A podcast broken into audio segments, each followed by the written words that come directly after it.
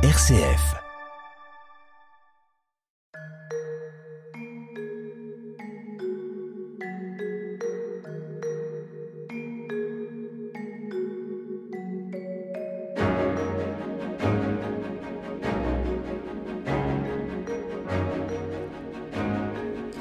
Bonjour à tous, au micro Sophie de Villeneuve. Je suis heureuse de vous retrouver sur RCF et Radio Notre-Dame pour cette nouvelle et dernière édition de notre émission Où va la vie consacrée aux EMI, ces expériences de mort imminente que racontent un grand nombre de personnes et interrogent scientifiques et théologiens.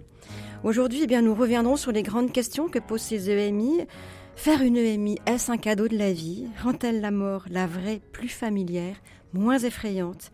Des questions posées à mes trois invités du jour, Christine Clémineau, qui est présidente d'EMI International, une plateforme d'écoute aux personnes ayant vécu une EMI. D'ailleurs, elle-même raconte son propre EMI qu'elle a faite sur le site Tistria. Également Jean-Pierre Rospard, qui est directeur de recherche en neurobiologie et qui s'est intéressé à des disciplines variées comme la neuropsychologie, la parapsychologie, aide à ce titre-là aux EMI. Et puis enfin, Éric Charmetan, qui est jésuite, professeur de philosophie au Centre Sèvres. Où va la vie? Sophie de Villeneuve. Les EMI sont des récits qui donnent l'impression que la mort n'est pas la fin de tout, que d'autres vies sont possibles, et en cela, bien sûr, elles interrogent les religions, en particulier la religion chrétienne, qui dit justement que la mort n'est qu'un passage vers une vie autre. Mais également, les EMI disent qu'on peut changer de vie après cette, cette approche, euh, cette approche si impressionnante et si incroyable de, de, la mort. On développe des attitudes, on, on, change de vie quelque part. Christine Clémineau, vous nous avez raconté déjà beaucoup de choses sur votre EMI, mais j'ai l'impression que vous avez encore des choses à nous raconter, ne serait-ce que vos propres changements de vie. Vous avez vraiment changé. J'ai vraiment changé de vie. Je suis beaucoup plus calme et sereine par rapport aux épreuves de la vie. J'ai d'ailleurs ouvert mon cabinet de, de relaxation à, à, Quimper et j'ai que ça au centre de ma vie. C'est euh, euh, ma, ma, ma, compréhension de l'autre, ma grande compassion euh, qui est euh, développée de manière inconditionnelle. C'est un élan d'aider euh, les autres et euh, cette, ce changement de vision de vie est vraiment important parce que je me suis complètement détachée de la matérialité. Bon, euh, j'ai quand même un, confort, mais je me, me contente du peu. Pour moi, le plus beau, c'est la relation à l'autre, c'est comment on aime les autres. Et d'ailleurs, l'être de lumière nous le demande à un moment donné dans l'expérience. Pour ma part, il m'a dit, mais comment as-tu aimé? Comme Nicole Dron, elle a eu la même question.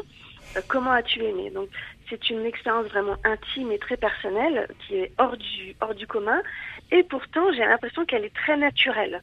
Je me, je me la suis pleinement appropriée et je lui donne le, je lui ai donné du sens. Et c'est pour ça que je vis bien avec aujourd'hui. J'ai su me l'approprier, l'intégrer et y donner du sens. Cet être de lumière, Christine Clémineau, dont vous nous parlez, que vous avez rencontré lors de votre EMI, vous avez encore des relations avec lui ou pas? Euh, C'est-à-dire que mon, moyen de, rentrer en moi, euh, c'est la méditation. Donc c'est vrai que j'ai cette capacité, euh, facilité en tous les cas, euh, d'accès à la lumière, d'accès à une communication avec les défunts. Donc on, on appelle ces gens-là les médiums. Donc au début j'étais pas du tout d'accord, mais ça vient à moi spontanément, de manière complètement naturelle et je n'y vois pas de problème, je n'y vois pas de sorcellerie, quoi que ce soit. Je suis bien avec ça et à partir du moment où ça aide les gens endeuillés, euh, c'est ok pour moi. C'est doux et c'est réparateur pour euh, pour l'ensemble. Et quand vous dites euh, que, que, et quand vous dites que vous avez vraiment changé, même de, de caractère, vous étiez plus renfermé, vous étiez pas bien dans votre peau, ça n'allait pas, et aujourd'hui vous êtes pleinement en pleine possession de vos moyens? Exactement. Donc c'est vrai que la mort de ma mère subite et plein plusieurs personnes comme ça de mon entourage sont décédées. Euh, donc j'ai vraiment grandi dans cette euh, dans cette ambiance et j'ai pris vraiment du recul avec ça. Je ne suis plus inquiète de la mort puisque je pense que c'est un passage euh, de l'esprit qui sort du corps pour aller dans une autre dimension beaucoup plus douce et où la réalité est plus grande et plus belle. J'ai oublié votre question, Isabelle. Non. et je me retourne vers Jean-Pierre Rospard pour vous demander si d'autres personnes qui ont fait des EMI ont, ont, ont, changé de vie aussi comme ça, ont témoigne de, finalement de la, des mêmes aptitudes à aimer, à s'ouvrir à l'autre, à, à concevoir aussi la mort avec moins d'angoisse. Oui, absolument. Les études qui ont été faites à ce sujet confirment ce que vous venez de dire. Alors, ce que vous venez de dire, ce sont les aspects positifs. Mais il ne faut pas oublier non plus les aspects négatifs que cela peut comporter, en ce sens que les personnes qui ont vécu une ennemi peuvent avoir le sentiment ensuite d'être euh, incomprises et d'être euh, à cheval entre deux mondes. Et donc, euh, ça engendre chez certains, certaines de ces personnes au moins un mal-être et donc conduire à des difficultés à la fois sociales et familiales, voire à des divorces quand l'incompréhension devient trop forte. Alors il y a une étude euh, assez précise sur ce problème qui a été faite euh, aux Pays-Bas en 2001 et où les chercheurs ont suivi euh, les, les personnes qui sont revenues d'un arrêt cardiaque avec EMI deux ans après et huit ans après leur expérience. Ils ont pu mettre en, évidence de manière statistique, j'allais dire, ces, ces effets. Alors, ils ont trouvé euh, euh, plusieurs euh, effets statistiquement significatifs entre les personnes qui avaient une crise cardiaque sans émi et ceux qui l'avaient eu avec une émi. Alors c'est tout ce que vous avez dit, c'est-à-dire une empathie envers les autres, un intérêt pour la spiritualité, la croyance pour la vie après la mort, une meilleure compréhension de soi, et une moindre peur de la mort. Après huit ans, euh, il y a en gros une diminution de ces différences entre les deux, les deux catégories de, de, personnes, euh, sauf sur deux points. Les gens qui ont eu une émie, ils ont une croyance en, euh, envers la vie après la mort qui est renforcée et également un plus grand intérêt pour la spiritualité, alors que ça diminue chez ceux qui ne l'ont pas eu. Donc finalement, il y a quand même un impact non négligeable sur la vie après cette EMI et sur la vie spirituelle aussi des personnes. Apparemment. Oui. Apparemment, apparemment. Éric Charmetan, qu'est-ce que ça vous invite à, penser? Est-ce que ce que disait tout à l'heure euh, Christine Clémineau, est-ce qu'en tant que jésuite, en tant que théologien, en tant que professeur de philosophie au centre est-ce que ça vous choque? Est-ce que ça vous dérange? Euh, non, pas, du tout en fait. Euh, disons que c'est vrai que ça fait partie des expériences qui, voilà, dont la fréquence euh, bah, est peut-être plus élevée que ce qu'on imagine, parce que bon, je lisais dans certaines enquêtes que peut-être qu'il y aurait plus de 2 millions de personnes en France qui auraient fait une EMI. Alors ce qui est toujours difficile, c'est qu'on extrapole à partir de petits nombres en fait une proportion statistique pour l'ensemble de la population. Mais donc pour dire que effectivement la, cette expérience est peut-être plus répandue qu'on le croit et que, euh, en tout cas par rapport à d'autres types d'expériences de conversion qui sont plus habituelles à travers des rencontres, euh, voilà, des types de services d'autrui où, enfin, on peut faire l'expérience d'une forme de gratuité, enfin, et, et, qui met vraiment en mouvement. Euh, eh bien, je trouve là qu'on rejoint, alors d'une autre manière, en fait, ce, genre euh, d'expérience en fait de métanoïa, de conversion. Euh, mm-hmm. euh, Saint Paul, lui, parle pas d'une expérience de mort imminente, même si effectivement on peut se dire le fait qu'il ait été quand même devenu aveugle, enfin il a été conduit, enfin et puis il était dans un état de catalepsie, enfin un peu spécial. en fait, bon, on peut s'interroger, enfin quelle, quelle était cette expérience? Si on pense à effectivement à Thérèse Davila dont on a parlé. Enfin, donc un certain nombre de, gens qui ont pris conscience. Euh, Thérèse Davila, il a fallu 20 ans de vie religieuse avant qu'elle euh, change de vie véritablement. Euh, donc ça, ça rejoint en fait beaucoup d'expériences. En tout cas dans la foi chrétienne, qui, qui insiste sur voilà cette prise de conscience de, de l'importance de voilà, de cette vie, de cet amour de Dieu, en fait, euh, et qui nous fait, qui nous appelle et qui nous transforme. Et Christine Clémineau parle aussi de finalement de cet intérêt qu'elle a pour lui, de cette compassion. Elle a utilisé le mot compassion, n'est-ce pas, Christine? Je ne me, trompe pas. Vous avez bien dit de compassion pour les autres, qui est. Oui, c'est vraiment euh, une ouverture du cœur. Euh, nous aidons les autres sans rien attendre en retour. C'est tout à fait naturel et beau on se délecte de ça, même s'il n'y a pas de, résultat, on n'attend rien. On, donne sans attendre. Et ça, c'est une nouvelle euh, compréhension de la vie que je n'avais pas du tout avant. Euh, voilà, j'étais plutôt angoissée, renfermée sur moi. Et là, du coup, le schéma est complètement inversé. Je suis dans l'ouverture et euh, une disponibilité incommensurable.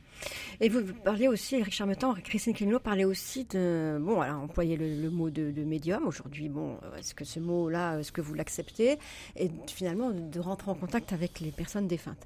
Qu'est-ce que vous en pensez? Est-ce que la religion chrétienne nous invite à ça? Bah, Disons, en fait, dans la, foi chrétienne, on insiste aussi cette euh, solidarité entre les morts et les vivants, en fait, quand on parle de la communion des saints. Euh, donc le fait de peut-être, enfin justement, de percevoir de manière plus nette en fait cette, euh, ce lien entre euh, entre les morts et les vivants, enfin qu'ils soient proches ou lointains, en fait, bah, disons que c'est pas étranger à, la foi chrétienne. Mm-hmm. Alors après, c'est la question est-ce que voilà ce type de communication avec des morts particuliers, voilà, enfin ça peut interroger effectivement. Euh, bon, c'est vrai qu'au 19e siècle, c'était très présent, en tout cas dans la culture, ce type de, recherche. Ça l'est un peu moins aujourd'hui. Euh, euh, voilà, donc.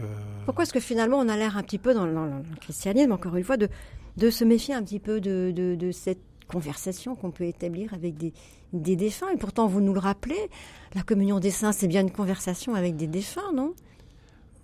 Oui, alors après, c'est une sorte de conscience, de présence, mais après, c'est pas forcément une conversation euh, concrète avec un, défunt particulier. Enfin, voilà. Euh, donc, effectivement, enfin, dans, dans des décès, bah, y a, euh, dans le, la période du deuil, un certain nombre de gens parlent justement de de cette présence en fait de, de l'autre personne défunte en fait qui, qui, est très forte etc et mais qui qui est enfin voilà qui tend quand même à s'atténuer au fur et à mesure du, du temps euh, donc là, je ne sais pas exactement de quel type d'expérience euh, euh, parle Christine, parce que je suppose que c'est pas non plus ad vitam aeternam entre guillemets pour mm-hmm. qu'on a des conversations avec telle ou telle peut-être personne décédée. Oui. Oui, l'Église, ne, elle ne promeut pas ce genre de, de, choses, en tout cas d'aller rechercher comme ça la, la, la présence d'un défunt dans sa vie.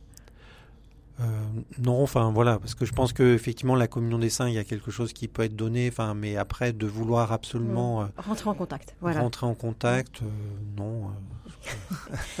Jean-Pierre Ospar, cette façon de, se dire que finalement les êtres qu'on a quittés sont toujours présents, sont toujours vivants, c'est aussi une forme de de, de, ce qu'ont perçu aussi les, les personnes qui ont fait des EMI. C'est-à-dire, euh, vous voulez dire après leur expérience Oui, après leur expérience. Écoutez, euh, vous ne savez pas. Je ne sais pas. Je préfère ne, pas m'avancer sur ce point-là. Oui. Par contre, euh, ce qui me semble, après la lecture d'un certain nombre de, témoignages, là, là-dessus, il n'y a pas non plus de publication scientifique à ma connaissance, mais ça viendra sans doute, c'est que beaucoup, de, beaucoup des personnes qui ont, vécu, qui ont vécu des EMI conservent une forme de sensibilité particulière à autrui. C'est ce que disait Christine Clémineau, d'ailleurs. Oui, tout à fait, tout à fait. Et alors, cette sensibilité est très variable, évidemment, suivant les individus. Certains, euh, ça les gêne un petit peu, ils arrivent à s'en défaire, à s'en débarrasser. Pour d'autres, euh, c'est une expérience qui peut être euh, difficile à gérer. Donc ils s'en écartent un petit peu. Et pour d'autres, ça peut être une quasi-hypersensibilité, hein, d'après ce que j'ai vu. C'est-à-dire que, en, dépit de leur volonté, mis au contact de quelqu'un, ils, euh, ils, ressentent très profondément leur personnalité. Alors si c'est agréable, si c'est une, une, une, une, personne sincère, honnête, etc., euh, l'expérience est positive. Mais s'ils ont affaire à des personnes extrêmement malhonnêtes, perverses ou très mal dans leur peau, euh, et qu'ils s'est intériorisé par eux, ça peut être excessivement désagréable. Cette intuition, Christine Clémineau, dont parle, cette intuition des personnes profondes dont parle Jean-Pierre Ospar, vous l'avez aussi, euh, vous l'avez aussi, euh, vous en témoignez aussi, vous l'avez aussi expérimenté? C'est ça. En fait, c'est tout à fait ça, hein, j'ai l'impression. Oui. C'est une prise de conscience, une, émergence qui s'est faite euh, quand même avec force. Donc il a fallu que je l'accepte, hein, parce qu'au départ, j'en voulais pas du tout. J'ai eu très très peur j'ai eu peur de basculer dans la, dans la psychiatrie. Et en fait, euh, pourquoi j'ai évoqué la médiumnité, c'était aussi pour euh, confirmer cette survivance de l'esprit ou de l'âme. Mm. Euh, c'est vraiment quand une communication se fait comme ça avec quelqu'un qui est, qui est décédé et qu'on qu'on délivre un message à son proche, c'est aussi pour libérer un poids, le, le, poids du deuil, le poids de la perte, une émotion difficile à digérer. C'est vraiment pour calmer sa peine. D'ailleurs, euh, mm. voilà, c'est ça. Mm. C'est pour faciliter le deuil, pour accepter le départ mm. euh, de la personne décédée. C'est vrai que dans mon cas, il n'y a plus, il n'y a plus vraiment de frontières euh, perceptibles euh, entre ici et de l'autre côté. Si un message, si un défunt se présente, je prends le message et je vais le délivrer et, et je vais aider à guérir la blessure de la personne qui est restée. Est-ce que parmi les personnes que vous écoutez sur votre plateforme, euh, Christine Clémineau, et que vous entendez aussi, est-ce que vous hum, pouvez, est-ce qu'ils font à peu près aussi cette même expérience de grande intuition des personnes, de est-ce que aussi il peut y avoir des, des EMI qui se passent pas bien finalement euh, quand Jean-Pierre Rospard en parlait, qu'on se sent finalement pas compris, qu'on n'arrive pas, qu'on se sent un petit peu à cheval entre la réalité et puis autre chose. Est-ce que vous avez perçu cela aussi chez d'autres personnes que vous? Merci beaucoup pour cette question parce que c'est vraiment pour ça que je suis ici. Oui. Euh, je vais pas dire que je remplis une mission, mais c'est exactement pour ça. Moi, si j'avais eu une personne qui m'avait écouté à livrer mon expérience, j'aurais pas été mal pendant 20 ans. En fait, cette plateforme d'écoute, euh, mais maintenant je le fais bénévolement. Je, n'ai plus besoin d'association. Les gens me joignent quand ils le quand ils le souhaitent. Hein. Oui. Euh, C'est-à-dire qu'il y a beaucoup de difficultés sociales, euh, familiales, euh, même financières des fois, hein, parce que ça peut être un gouffre. Cette EMI, c'est pas toujours un cadeau. Et en fait, ça se fait en deux temps l'intégration. C'est quand on quand il y a un espace de parole libre et éclairé. Euh, c'est pour ça que donc j'ai ouvert euh, mon, ma ligne téléphonique, on va dire. Les personnes peuvent se décharger en quelque sorte et partager. Et puisque je parle le même langage qu'eux, ils se sentent compris. Et là, il y a le point de bascule. À partir du moment où ils se sentent compris, ils intègrent leur expérience, ils la font, ils la font euh, sienne. Et là, s'opère un changement intérieur très important où ils peuvent développer des capacités, une sensibilité très fine et subtile, euh, voilà, euh, de perception, voilà, de perception de monde, euh, de, de dimension plus large. Oui, donc finalement, faire une EMI, c'est pas si simple que ça, parce que dans le fond, il faut en revenir de cette EMI. Exactement. Il faut, il faut revenir déjà dans son corps, dans la matière, avec toutes ces épreuves. Parce que de l'autre côté, c'est tellement léger, joyeux, amour. Euh, voilà, il y, y, a vraiment euh, cette dualité qui, qui s'opère. Mais en fait, le travail euh, d'être ici sur Terre, c'est d'unifier les autres. Mm. Enfin, de d'unifier l'expérience à sa vie, à sa vie terrestre.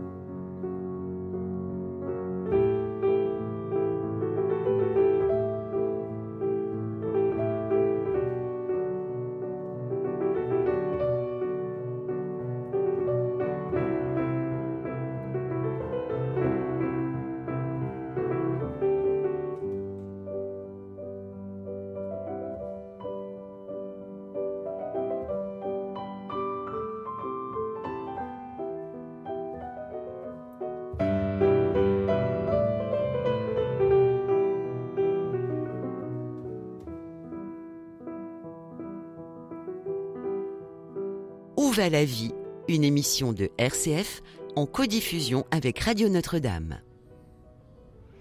Un extrait de la mélodie hongroise de Franz Schubert, interprété par David Frey. Et nous, bien sûr, nous parlons aujourd'hui de l'EMI, expérience de mort imminente, avec euh, nos invités, Christine Clémineau, qui est présidente de l'EMI International, une plateforme d'écoute aux personnes ayant vécu une EMI.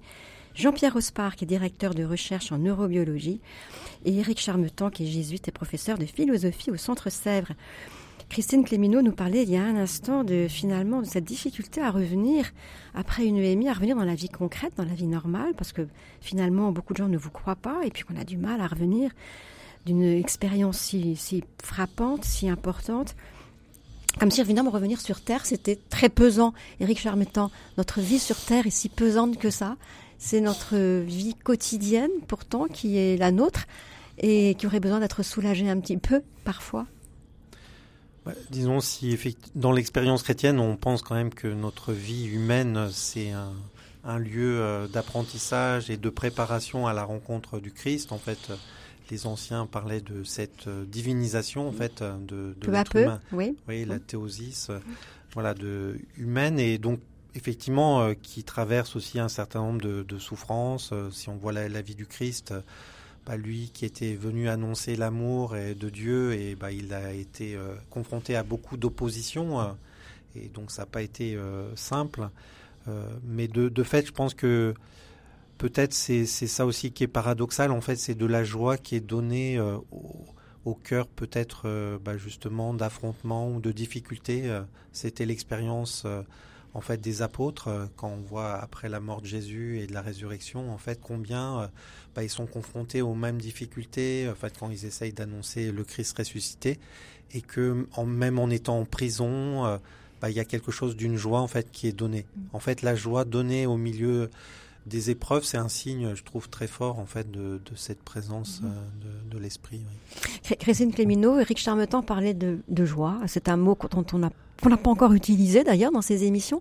Est-ce que c'est un, un mot que vous, est-ce que c'est un mot que vous pourriez utiliser pour vous-même, pour qualifier peut-être votre, votre nouvelle vie?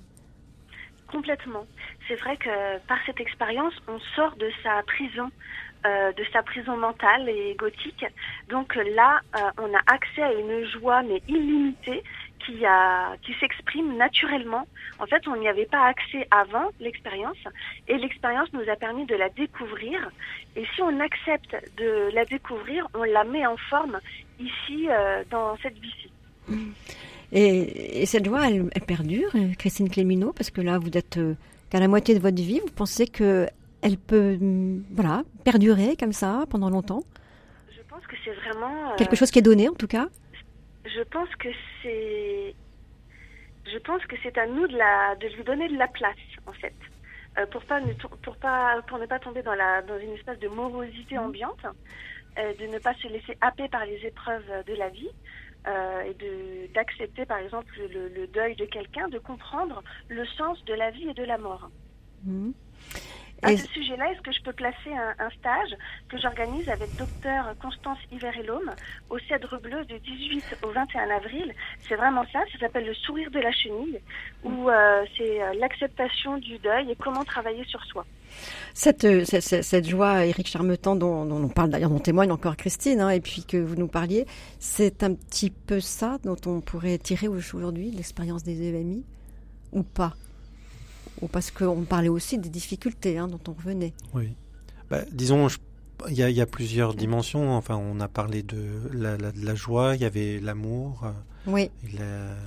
voilà, je pense que, enfin, si on pense au triptyque, euh, voilà, de, de la joie, de l'espérance, enfin, de, je sais pas, de la charité, enfin, ou de euh, donc euh, de la, en fait, il y, a quelque chose effectivement euh, de la foi, enfin aussi, enfin, donc il y a une forme de confiance en fait euh, qui est qui est donnée. Enfin, donc on peut se dire, enfin, d'une certaine manière, ça, voilà, ça développe ou ça, ça nous parle à la fois de ces vertus théologales, en fait, de ces dons de Dieu, du côté foi, espérance, charité, du côté bah, des fruits de l'esprit, en mm. fait, autour de, de, cette joie, de cette paix, enfin, qui, qui sont donnés.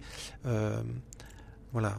Donc effectivement, je pense que ça, ça rejoint de manière assez forte euh, bah, ce qu'on dit en fait euh, aussi d'une expérience spirituelle euh, mmh. authentique. Alors, Après, ce qui, ce qui est plus déroutant peut-être effectivement dans les expériences de MI, bah, pour certains, ça va, ils vont pouvoir rapporter ça effectivement à cette relation au Christ, à la foi chrétienne. D'autres, ça sera dans une perspective en fait peut-être spirituelle au sens large de quelque chose en fait qui, mm. qui bouge dans leur vie, mais sans qu'ils puissent peut-être lui donner une dénomination plus précise. Jean-Pierre Rospard, euh, euh, il y a encore des choses à découvrir sur les événements, du point de vue scientifique. On continue de chercher. Ah mon Dieu, oui. oui, toujours. rien n'est rien n'est résolu. Rien n'est résolu. Surtout d'un point de vue euh, neuro, neurobiologique, c'est bien évident. Tout reste à faire. Les travaux qu'on en ce moment sur le cerveau, on, sait, on sait très bien qu'on ne connaît pas entièrement et qu'on ne connaîtra peut-être jamais d'ailleurs toutes les, les, potentialités de notre cerveau. Est-ce que ça, ça s'ouvre à autre chose avec les EMI ben, Ça pose en, termes euh, renouvelés le, problème de la conscience en fait, qui est, je pense, la grande énigme scientifique et philosophique évidemment. Euh, et quand on travaille sur le cerveau, on ne peut pas ne pas réfléchir à cela. Et donc, effectivement, l'attitude majoritaire euh, chez les scientifiques, c'est le, c'est le matérialisme. C'est-à-dire de penser qu'il n'y a pas de conscience en dehors du cerveau. Mmh. Euh, alors, cette, cette position de tout ramener à, à des mécanismes matériels euh, est quand même euh, pas soutenu par tout le monde, hein, évidemment. Et euh, il y a une bonne douzaine de, théories alternatives, dont certaines sont très très bien représentées. Alors, je pense qu'elles sont sans doute même en progression, comme le monisme, ce qu'on appelle le monisme neutre, qui, qui vise à, à donner un poids je simplifie, un peu euh, équivalent à l'aspect matériel et à l'aspect, euh, disons, spirituel. Mais il y en a d'autres. Il y a le, dualisme, le panpsychisme, il y en a plein d'autres. Disons que ça oppose deux, deux, grandes catégories les matérialistes et ceux qui le sont. Qui le sont moins. Moins. Voilà. Bon, en tout cas, merci beaucoup à tous les trois. On voit bien que ce sujet n'est pas, non simplement n'est pas neutre, mais reste ouvert, bien sûr, à toutes les, à toutes les recherches et à tous les témoignages. Un grand merci donc à mes trois invités, Christine Clémineau, présidente d'EMI International et qui livre son témoignage. Vous pouvez aller l'écouter vous-même sur la plateforme Tistria. Jean-Pierre Rospard, directeur de recherche en neurobiologie, et Éric Charmetan, jésuite, et qui est professeur de philosophie au Centre Sèvres. Merci de venir, d'être venu pendant ces trois émissions nous éclairer sur ce sujet des EMI, un sujet ô combien passionnant. Nous nous retrouverons la semaine prochaine et ouvrirons un nouveau cycle des réflexions toujours sur trois semaines. Et au fil des semaines, vous le savez, nous sommes en partenariat avec le Centre Sèvres et son département d'éthique biomédicale. Et nous tentons toujours de répondre en écho à l'actualité aux nombreuses questions qui se posent à nous dans le champ de l'éthique biomédicale. En attendant, vous pouvez retrouver ces trois émissions quand vous voulez en podcast sur le site de RCF ou de Radio Notre-Dame sous la rubrique Où va la vie? Un grand merci à vous tous d'être fidèles à cette émission et bien sûr un grand merci à notre réalisateur Pierre-Henri Paget. Au revoir.